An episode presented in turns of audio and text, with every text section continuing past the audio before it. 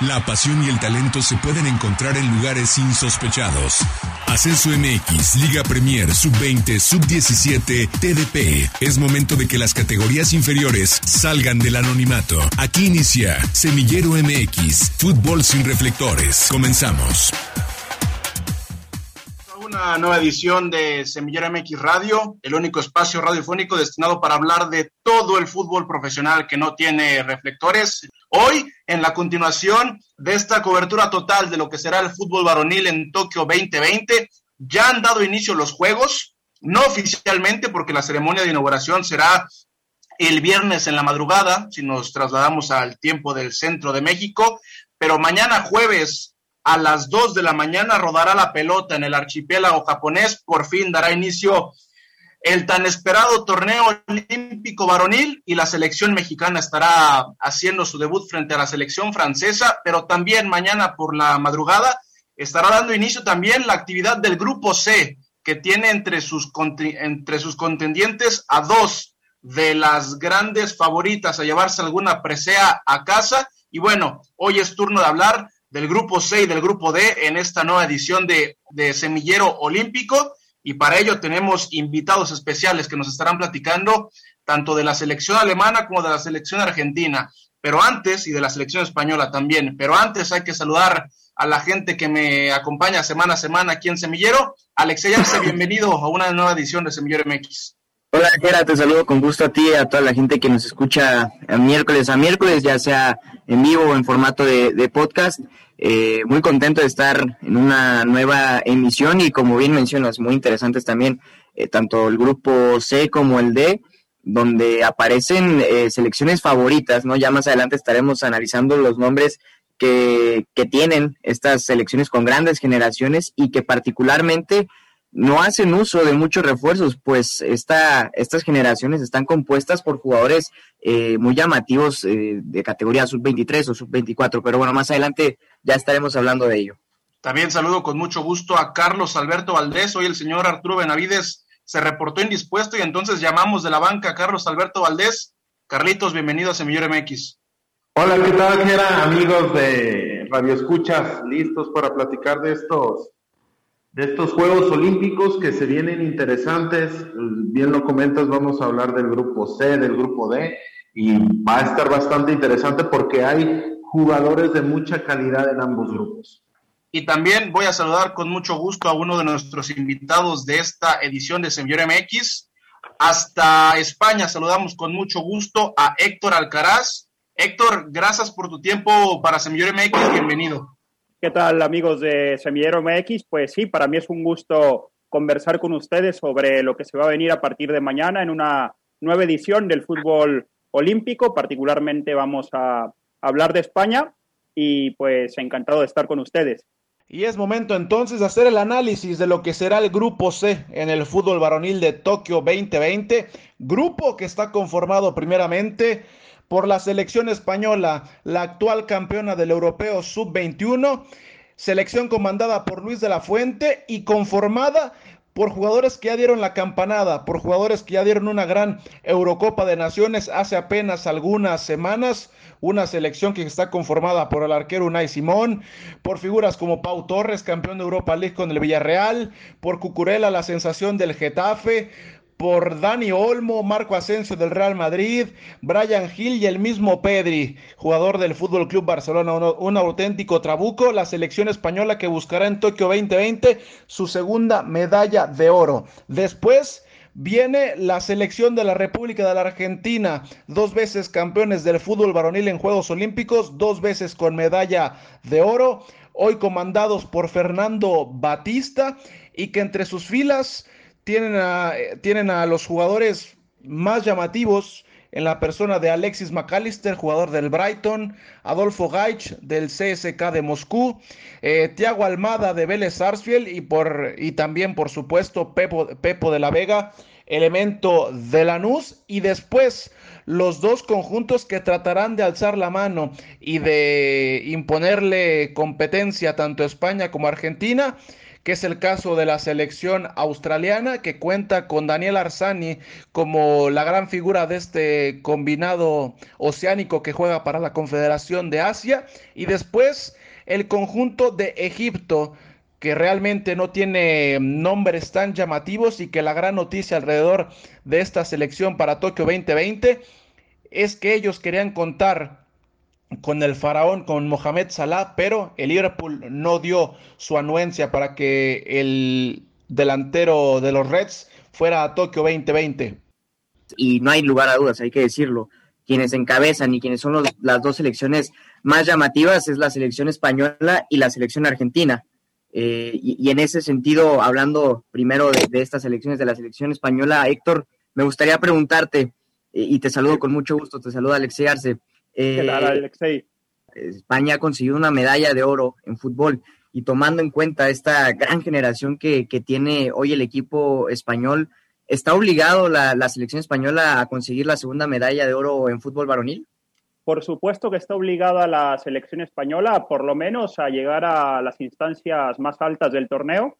Eh, evidentemente, si uno repasa la lista de jugadores que envía Luis de la Fuente para, para esta competición, pues no se da cuenta que estamos hablando de una selección altamente compensada en todas las líneas, jugadores de un nivel eh, bastante alto y yo creo que España tiene que ser considerada una de las favoritas para, para ganar el torneo. Como bien lo comentaban previamente, España llega en, con, en condición de campeona de Europa a, de campeona de Europa sub-21 a, a estos Juegos Olímpicos y creo que tiene como para pensar que puede, que puede estar ganando una, unos segundos Juegos Olímpicos en la historia de, de, de España tras los de Barcelona 92 hablabas de las líneas que tiene eh, España y, si habla, y si buscamos los nombres, en cualquier línea encuentras un nombre importante.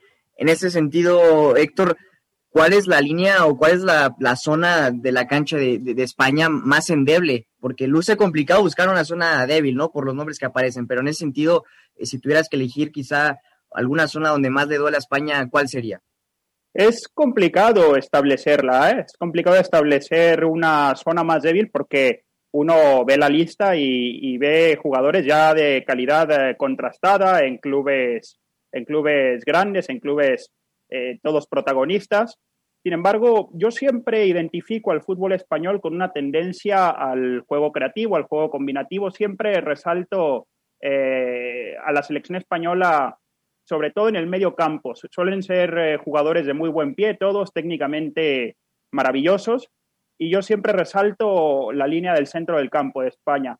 Y, puede ser que, claro, yo diría que una selección como, como España es que eh, tuve la lista y no, no es una pregunta fácil de resolver el tema de, de, una línea más endeble que otra. Yo la verdad que veo un equipazo por todas las líneas. Uno diría, bueno, España resalta en el juego ofensivo, en el juego combinativo, entonces debe de ser la defensa eh, la línea más débil, pero es que tú ves eh, los nombres que hay, Mingueza, Vallejo, Pau Torres, el, jugador del Villarreal, que este, este año pasado, esta temporada pasada, lo hizo de manera extraordinaria. Y, en fin, eh, todas las líneas creo que están, están muy bien, muy bien balanceadas, muy bien eh, compensadas y no, no, podría, no podría establecer claramente una línea más endeble. Héctor, te saludo con mucho gusto aquí, Gerardo Guillén. Platicabas un poco de que es prácticamente casi un equipo todopoderoso. Si uno voltea a ver cada una de las líneas, tienes por lo menos dos opciones. Y más cuando refuerzas este equipo con jugadores que ya tuvieron una gran participación en la Eurocopa. Nosotros, hablando de México en el grupo A, pensábamos, quizá Francia parte como uno de los grandes favoritos, pero con todo este problema que han tenido para armar a su equipo y que han tenido que desconvocar a más de 10 jugadores y volver a llamar nuevos jugadores, y me parece que Francia ha bajado un escalón y también volteas a ver a todos los demás equipos, ¿crees que hoy por hoy España es la candidata número uno a llevarse la medalla de oro? Bueno, yo me voy a jugar, me voy a jugar diciendo que sí. Yo veo, es que no es la primera vez que lo digo, es una plantilla que, a la que no le duele nada. Son jugadores que están, como tú, como tú dices, Gerardo, están pues en la pole position casi, hacen de, España un equipo considerado en la pole position para ganar el torneo. Yo creo que es la principal candidata, seguro que sí. ¿A quién ves? Porque bueno, ahí en el mismo grupo C tienes a la selección de Argentina, que sin duda alguna tiene que estar llamada por historia y por algunos jugadores puntuales a competir. Pero ¿quién puede hacerle sombra a esta España? Pues por ahí Alemania, que ya se reunió en la final del Europeo Sub-21 por el que eh, por el que llega aquí eh, España. Veo también, como mencionabas, Argentina, que es un país que, bueno, no hace falta, no hace falta eh, hacer, ¿cómo les diría? Argentina tiene una tradición de formación que ahí está, ¿no? No la vamos a descubrir ahora. Argentina misma bueno, es un, país eh, especializado en la formación de, jugadores y Argentina, Argentina siempre se la tiene que, siempre se la tiene que considerar, la misma Brasil. Y más allá de que, de que Francia no, no pueda conformar su, su, mejor selección, siempre es interesante, siempre es interesante mirar lo que puede hacer Francia, ¿no? Sin embargo, sí coincido que esta selección francesa, con esos problemas que tuvo para confeccionar la, la plantilla, sí que baja, baja un, peldaño. Yo creo que España, sobre todo, tiene que considerar a, Argentina en el grupo como la principal opositora, pero no creo que tenga, que tenga tantísimos problemas para pasar en el, en el, en el grupo. Y a partir de allí, lo que pueda venir en el enfrentamiento directo, en el cruce desde, desde cuartos, es lo que, bueno, es, es, donde, donde se va a ver realmente una oposición para España. España, eh, salvo sorpresa, yo creo que debería de, estar considerada para, para poder ganar el, el, torneo. Luego es fútbol, luego pasan muchas cosas, como, como en los Juegos Olímpicos de 2012, cuando España no, no, tuvo su mejor participación, también tenían una generación brillante. Sin embargo, creo que tiene que ser considerada como la principal candidata. Sí, lo, lo, comentas bien, Héctor. Eh, la única medalla de oro eh, la ganaron en Barcelona en 1992. Después, el, el segundo gran logro de, en el fútbol varonil en Juegos Olímpicos para España viene en Sydney 2000, cuando ganan la, la medalla de plata. Y bueno, creo que esta es una oportunidad inmejorable para el fútbol español de volver a subirse al podio. Carlos, ¿tienes alguna pregunta? Sí, hola, ¿qué tal, Héctor?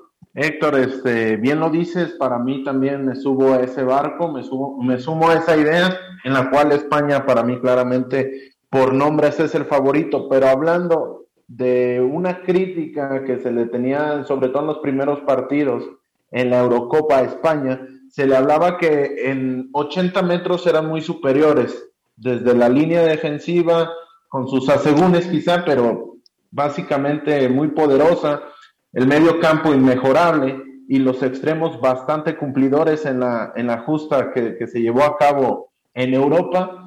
Se hablaba de que en, las áreas España no tenía quizá esos jugadores del suficiente peso.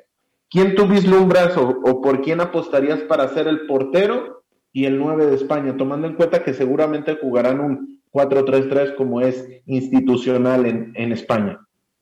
Yo veo en la portería muy claro que pueda ser Unai Simón, el portero que este mismo verano ya jugó la Euro. Yo creo que se, tendría que decantar, eh, bueno, uno, uno no es nadie para decir que tendría que hacer un entrenador, no un seleccionador. Sin embargo, sí, sí veo claramente que la opción segura es Unai Simón. Es el, el portero ya más contrastado de los tres, el portero del Athletic Club de Bilbao. Y yo creo que Arriba es donde coincido contigo que a lo mejor a esta selección española puede ser que le falte ese, ese punch, ¿no? Del que siempre se habla. Suelen ser eh, selecciones muy buenas técnicamente, pero, pero ya tiene un tiempo que a la selección española, no nada más de, esta categoría, sino que viene siendo un rasgo, eh, un denominador común en, cualquier categoría de la selección de España, ya tiene un tiempo que, le falta, que, noto que le falta ese, ese punch arriba. Por ejemplo, Dani Olmo es un jugador, un jugador que, a mí me encanta, que te puede jugar por fuera, te puede jugar por dentro, eh, como extremo, como media punta. Eh, es un, jugador eh, extraordinario. También lo es Marco Asensio. O sea, no vamos a descubrir a Marco Asensio, por ejemplo, ¿no? Pero, pero sí, que, sí que me falta esa referencia, ese, ese 9 no un extremo, no un media punta, no, no un jugador eh, que esté eh, cayendo a, bandas o, cayendo a otros lugares para asociarse. No, un 9 es lo que, lo que realmente, lo que realmente me, me, faltaría. Hace rato que me preguntaban por una, por una línea débil, a partir, ahora ya considerándolo, a partir de que no está ese 9, ese 9 que pueda marcar eh, diferencias, creo que, creo que podemos decir que, a la delantera, siendo extraordinaria, ¿eh? porque también tienes un Brian Hill, que es un, un futbolista asombroso, que demostró muchísimo este año, pero, pero a partir de que me falte esa, esa figura dominante, tú lo dijiste bien, en los metros finales, que es donde se deciden los partidos, porque los partidos se merecen, como dice Ángel Capa, en el centro del campo, pero se, pero se, pero se ganan en las áreas.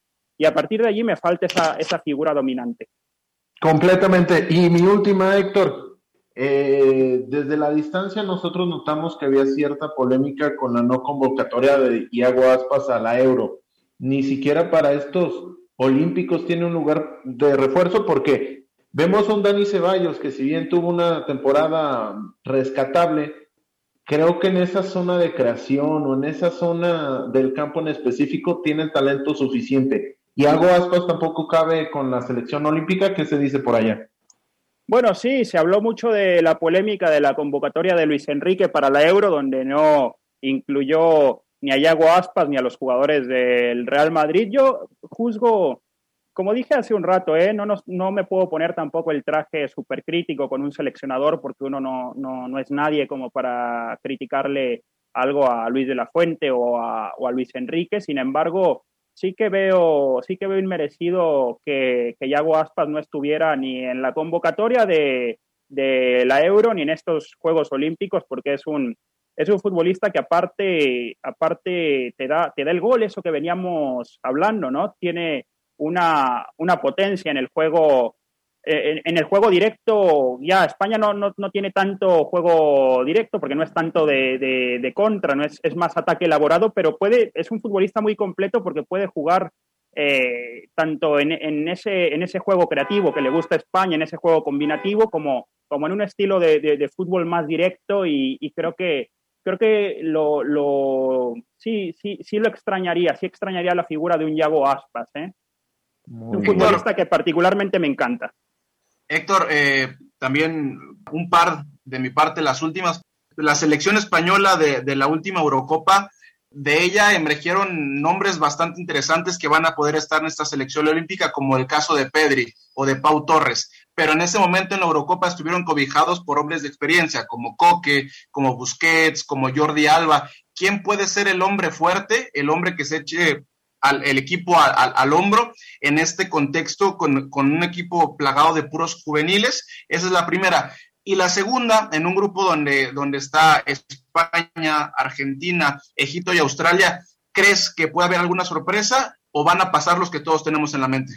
Yo creo que de esta segunda pregunta lo tengo muy claro con España y con, Argentina. España primera, Argentina segunda.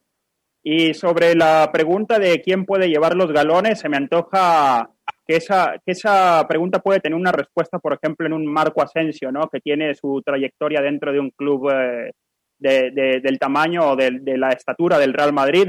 se me antoja también que, que, puede, que puede también bueno, llevar el, mucho el peso un portero como Unai Simón, que es líder en el Athletic Club de Bilbao, que, no es fácil, no, es un club, no es un club ni mucho menos pequeño y, ser, ser eh, tener ese liderazgo en un club así, bueno, también te hace, por consiguiente, que se espere de ti, que tú, que tú vas a, que, tú vas a llevar, eh, que vas a tener allí personalidad. Eh, encima jugó la Euro.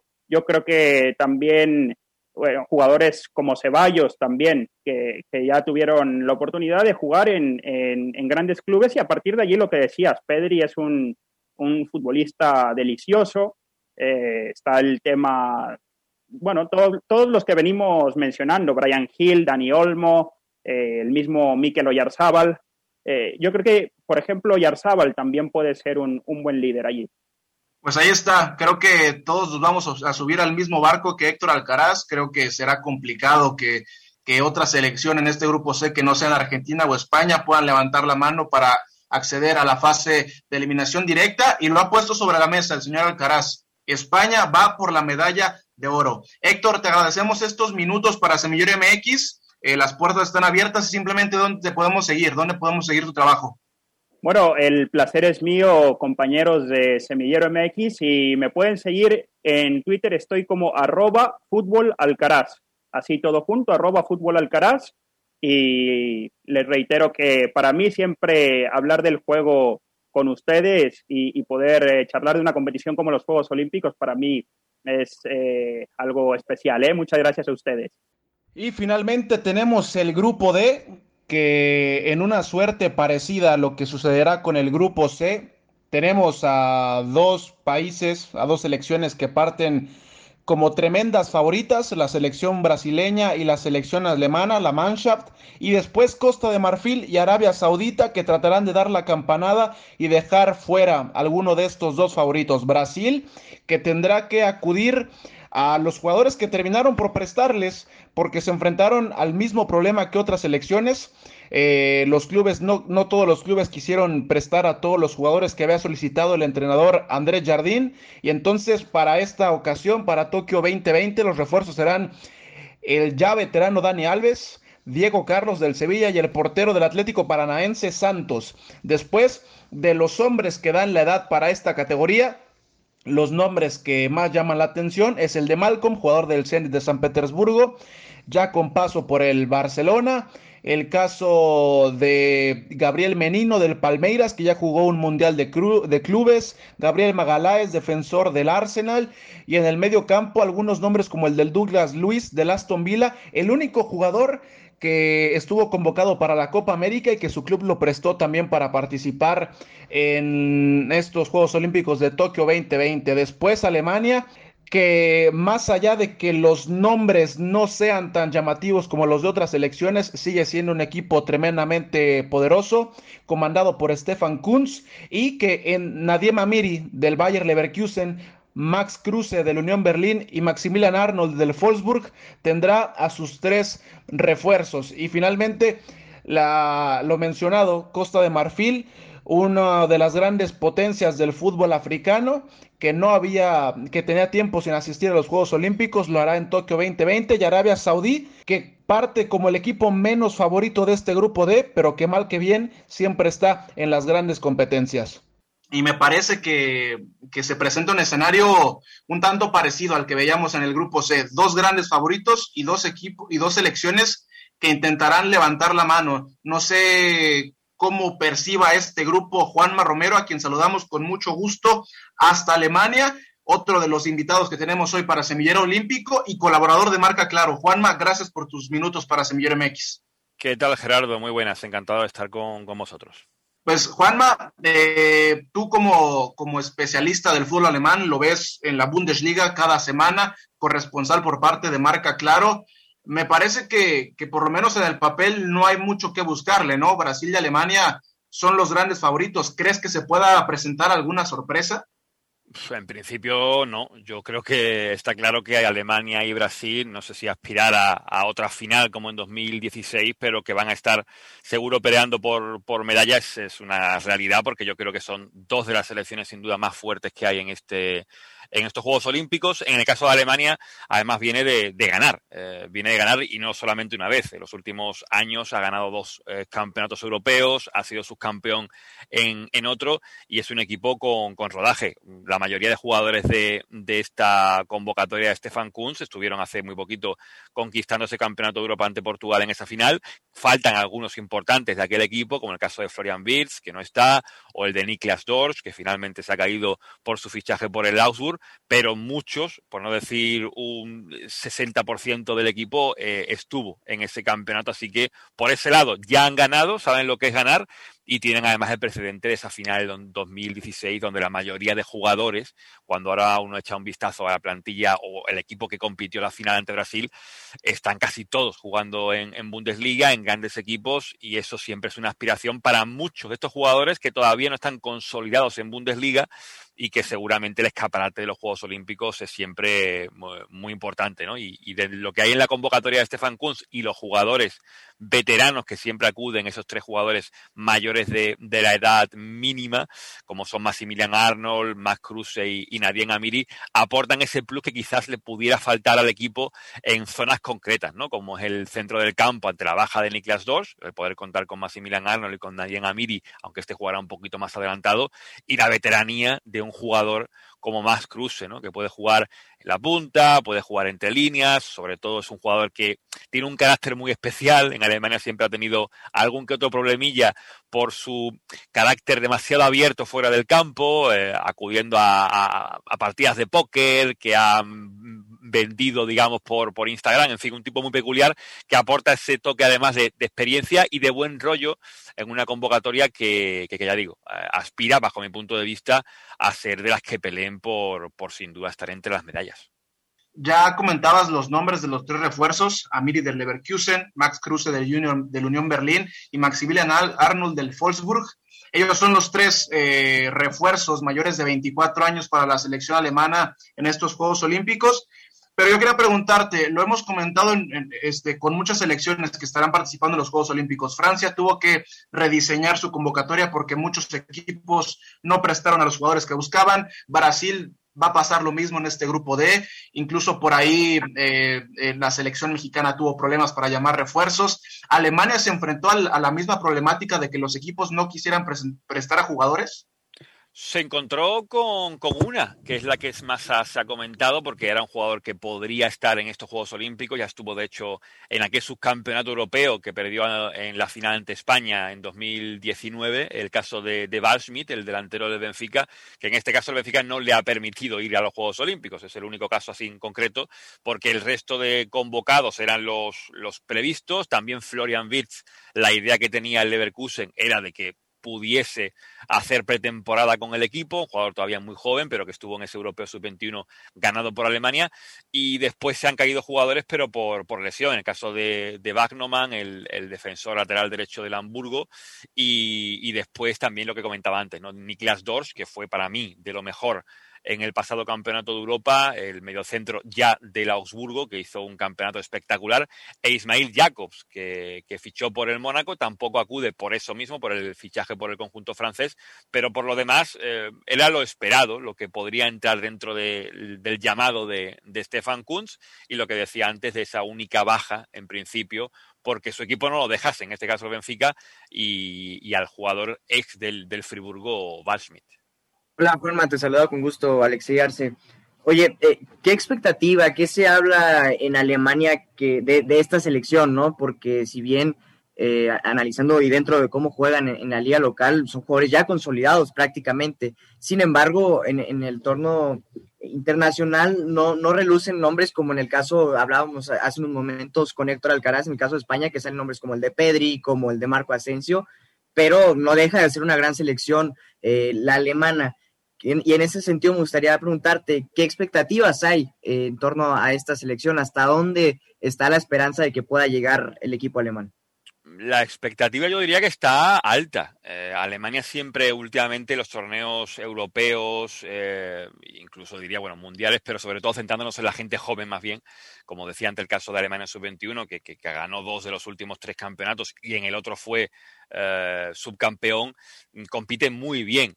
Incluso los Juegos Olímpicos, además de esa final, en los anteriores Juegos Olímpicos, creo que fue bronce en 2000, 2004, 2008, o sea que compite bien en este tipo de campeonatos y la expectativa siempre está alta con una selección que tú dices de que eh, muchos compiten a buen nivel en Bundesliga, pero hay que tener en cuenta que son jugadores jóvenes, como la mayoría de selecciones olímpicas, pero muchos de ellos con muy poquita experiencia. Eh, el caso, por ejemplo, de Amos Piper, el jugador central de, la Armina Bielefeld, que se formó en la cantera del Borussia Dortmund, que hizo una pasada temporada muy buena con el recién ascendido. Eh, el caso de Félix Udokai, también central, en Augsburgo, una muy buena temporada también el pasado año, pero como consolidados, salvo los jugadores veteranos, ya hablados de Arnold, Amiri y Kruse, tampoco lo están tanto. El caso de Marcos Richter, que hizo también un muy buen europeo en 2019 y que en el Augsburgo no ha terminado de romper, siendo un jugador que a mí me, particularmente me encanta. Y después gente como el caso de Arne Mayer, del Hertha de Berlín, que en el Armina Bielefeld no llegó a jugar todo lo que se esperó en sucesión esta pasada temporada. Eh, o David Raum, que lo ha fichado el Hoffenheim este pasado verano, pero después de destacar mucho en el Greuther Fürth, equipo de la segunda división, que este año ha ascendido ya te digo, son jugadores que tampoco son, que relucen mucho en la Bundesliga, pero conforman un conjunto que viendo lo que ha hecho Alemania en ese Europeo Sub-21, resume bastante bien lo que son las cualidades del fútbol alemán, ¿no? Fútbol alemán eh, último moderno de ser flexible en la manera de jugar, pero también con esa intensidad que le ponen durante los 90 minutos. Esto de hablar de la intensidad siempre es un concepto que se emplea muy a la ligera, pero en el caso de Alemania es una realidad. Decía antes lo de Niklas Dors, pero es que la gente que se repase su final eh, en el europeo eh, ante Portugal, este último pasado sub-21, es una final que hace Niklas Dors de un despliegue espectacular para un jugador de 22 años ante una Portugal que era mejor técnicamente, que Alemania, o, así lo, entiendo yo, pero Alemania compitió como lo que es el fútbol alemán clásico de siempre, ¿no? Y tiene esa mezcla que a mí particularmente me gusta mucho de, esa flexibilidad que aportan técnicos jóvenes, como el caso de Julian Nagelsmann, y que además tiene ese punto de tradición futbolística alemana de hasta el último minuto estar peleando, luchando, corriendo y por eso a mí la pongo a, esta selección alemana entre las favoritas, que después a lo mejor el fútbol, como da tantas vueltas, eh, esto que digo ahora, eh, después a lo mejor se me echa en contra, pero a, priori, ahora mismo, para mí Alemania es sin duda de las que son favoritas y la expectativa, como tú me preguntabas aquí en Alemania, yo la percibo, la percibo alta y que están convencidos de tocar medalla. ¿Qué tal, Juanma? Primeramente, decirte que me hace mucha ilusión compartir micrófonos contigo. Juanma, tú conoces la cultura latinoamericana y también podemos hablar también de, la española que, muchas veces van de la mano, pero dentro de la cultura alemana, ¿cómo crees que puede afectar el, el fracaso de la euro? ¿O ellos tienen la capacidad suficiente que muchas veces no tenemos de este lado para separar una selección de la otra. ¿Y qué tanto se le exige a esta selección? Teniendo en cuenta que Florian Wirtz, Kai Havertz, que son quizá dentro de, lo, de los jugadores que pueden jugar dentro de la categoría, no están. ¿Qué tanto se le exige en esa parte? Hombre, yo creo que la selección, bueno, las olímpicas en general no están tan viciadas, ¿no? como lo están las absolutas, eh, ya que yo creo que la línea está bastante marcada, ¿no? Entre lo que pues, se puede exigir de una selección olímpica y lo que se le exige a una absoluta. El fracaso, digamos fracaso, ¿no? Aquí en el mundo del deporte decir fracaso también se, da muy a la ligera, ¿no? Eh, solamente puedes ganar uno, fracasarían entonces todos, ¿no? Y a Alemania se le puede exigir siempre mucho en la absoluta, en la sub-21 se le exige en base a lo que ha conseguido, y lo que ha conseguido es mucho y muy bueno en los últimos años, ¿no? Con la selección de Stefan Kunz, que ya te digo, dos campeonatos europeos, un subcampeonato. Pues yo no recuerdo cuántas selecciones alemanas habrán conseguido eso en categoría sub-21, que ya es el último salto antes del absoluto. Em, a partir de ahí, a esta Alemania se le puede exigir en base a lo que ha hecho, ¿no? que, ha, sido ganar más que perder en los últimos tiempos. Pero yo sigo pensando que es una selección que resume muy bien lo que ha sido el fútbol alemán en los últimos tiempos. ¿no? La apuesta por la gente joven, darle a esa gente joven minutos de calidad en la Bundesliga, porque en otras selecciones eh, te puedes encontrar a lo mejor que estos jugadores jóvenes pues compiten a lo mejor en, equipos de otras categorías que no son la, primera división, pero en el caso de España, aunque últimamente menos, sí es cierto que, que últimamente hay más jugadores jóvenes jugando en, en, primera división, pero en el caso de Alemania ha sido casi siempre en los últimos años, ¿no? Eh, la gente que eche un vistazo a, a, los jugadores que juegan en Bundesliga, cuántos jugadores son menores de 20 años y van a ver que es una cantidad tremenda, ¿no? Y en el último año, además, con gente que debutaba, como el caso de Mukoko, con 16 años, y se prevé además que debuten otros jugadores con, esa edad, el mismo chico que estaba entrenando con el Bayern hace poco, Ibrahimovic, que no tiene nada que ver con, con Zlatan, que tiene 15 años, y en la Bundesliga se está apostando mucho por que la gente joven tenga minutos en la primera división, y esta selección alemana eh, es un reflejo de eso, viendo también que hay jugadores que, aun siendo jóvenes, ya han tenido un recorrido grande, el caso de Benjamin Henrys, que ya ha jugado en Francia, que ha vuelto al Leipzig, que tiene rodaje en, la Bundesliga, el mismo Florian Müller, que este año lo ha fichado el Stuttgart, que hizo un campañón la pasada temporada con el Friburgo.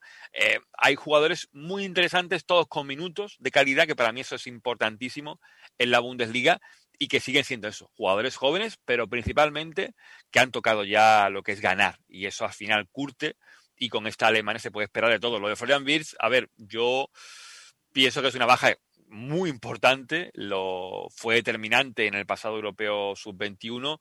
Veremos cómo lo, retoca Stefan Kunz, veremos cuántos minutos le da al último convocado a, Ragnar Age, delantero del, del Eintracht Frankfurt, que se ha incorporado a la convocatoria por las bajas ya mencionadas anteriormente, delantero del Eintracht que jugó siete partiditos la pasada eh, temporada, marcando incluso gol en la última jornada, y que es un delantero bastante interesante. Eh, pero cómo compaginará la baja de, de Florian Wirtz, pues será mm, interesante ver, sobre todo yo creo que será Nadien Amiri, quien ocupe un poco ese lugar dejado por Florian Wirtz, un jugador más tendente a partir por fuera, pero a aparecer por dentro, el caso de Amiri. Y ya digo, es una selección que Quizás note la baja del Florian Wirtz, también la de, la de Lucas Enmecha, que fue también jugador importante en el europeo, o la de Bericha, pero que tiene argumentos suficientes para, llegar lejos. Veremos ante Brasil qué es capaz de hacer, pero que para conquistar medalla, para mí la sigo viendo entre las grandes favoritas a, hacerlo.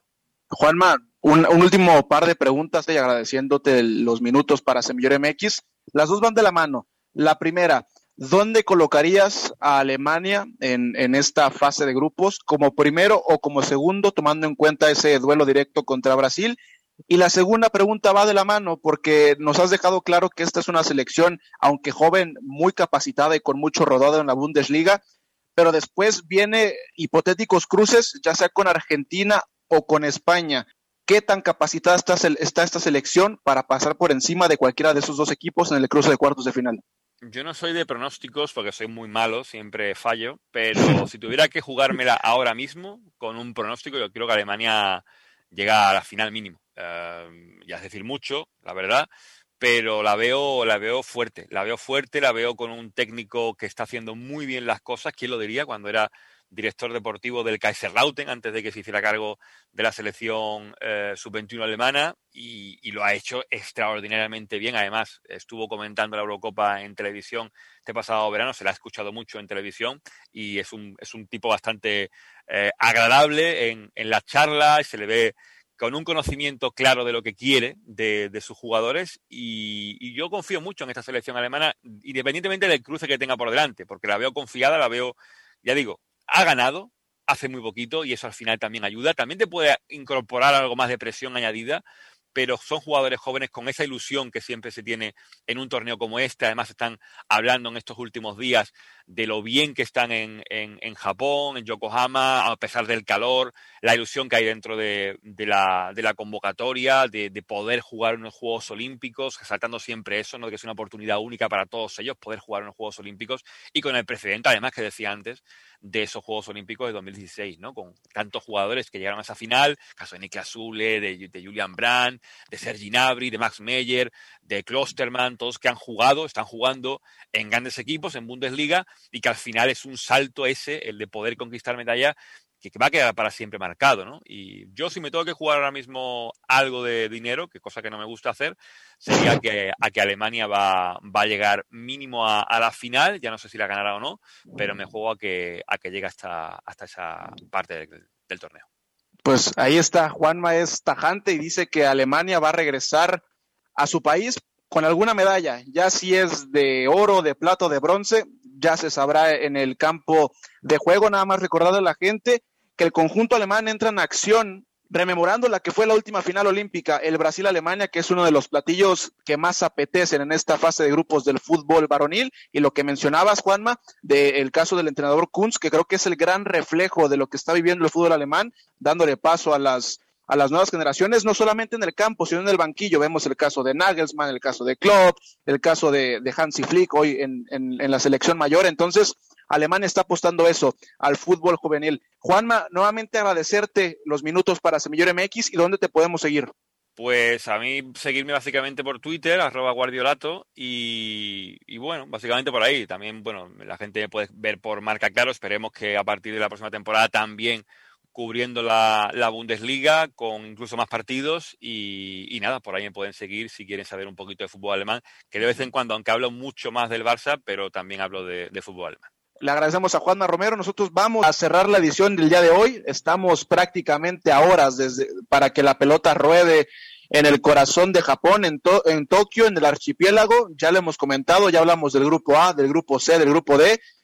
Y pues nada más nos queda hablar de lo que podemos esperar del fútbol varonil en estos próximos Juegos Olímpicos de Tokio 2020. Carlos Alexei, la pelota va a rodar en Japón. Sí, sin duda será un, un torneo lleno de competencia. Me llama poderosamente la atención este último análisis que tuvimos con, con Juan Manuel en relación a la selección alemana. Yo la tenía por debajo de las expectativas. Hoy creo que suben las expectativas en este cuadro alemán y, yo pondría como, como, uno de los favoritos incluso también Argentina, ¿no? Que tiene grandes nombres eh, que más adelante estaremos eh, analizando.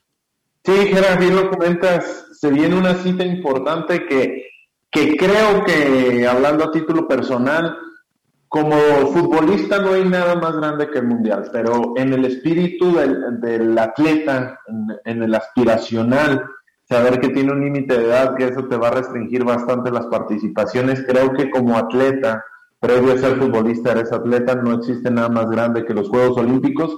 Y lo hablaba Héctor y Juanma muy bien, vamos a ver calidad.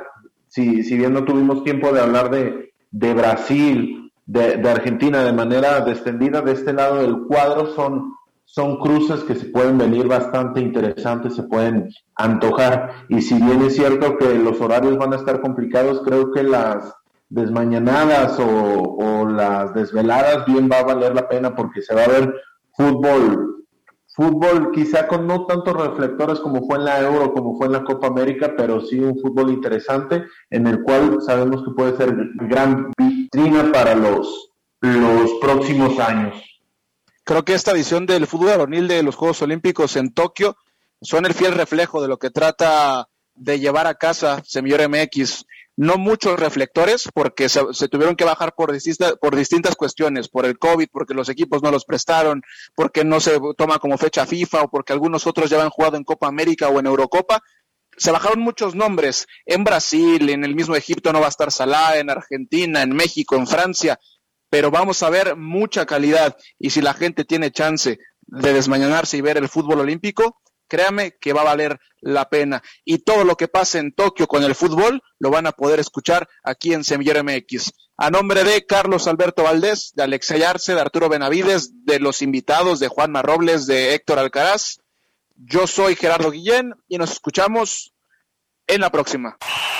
Gracias por acompañarnos. La próxima semana regresamos para seguir conduciendo el balón por las canchas de las divisiones inferiores del fútbol mexicano, aquí en Semillero MX.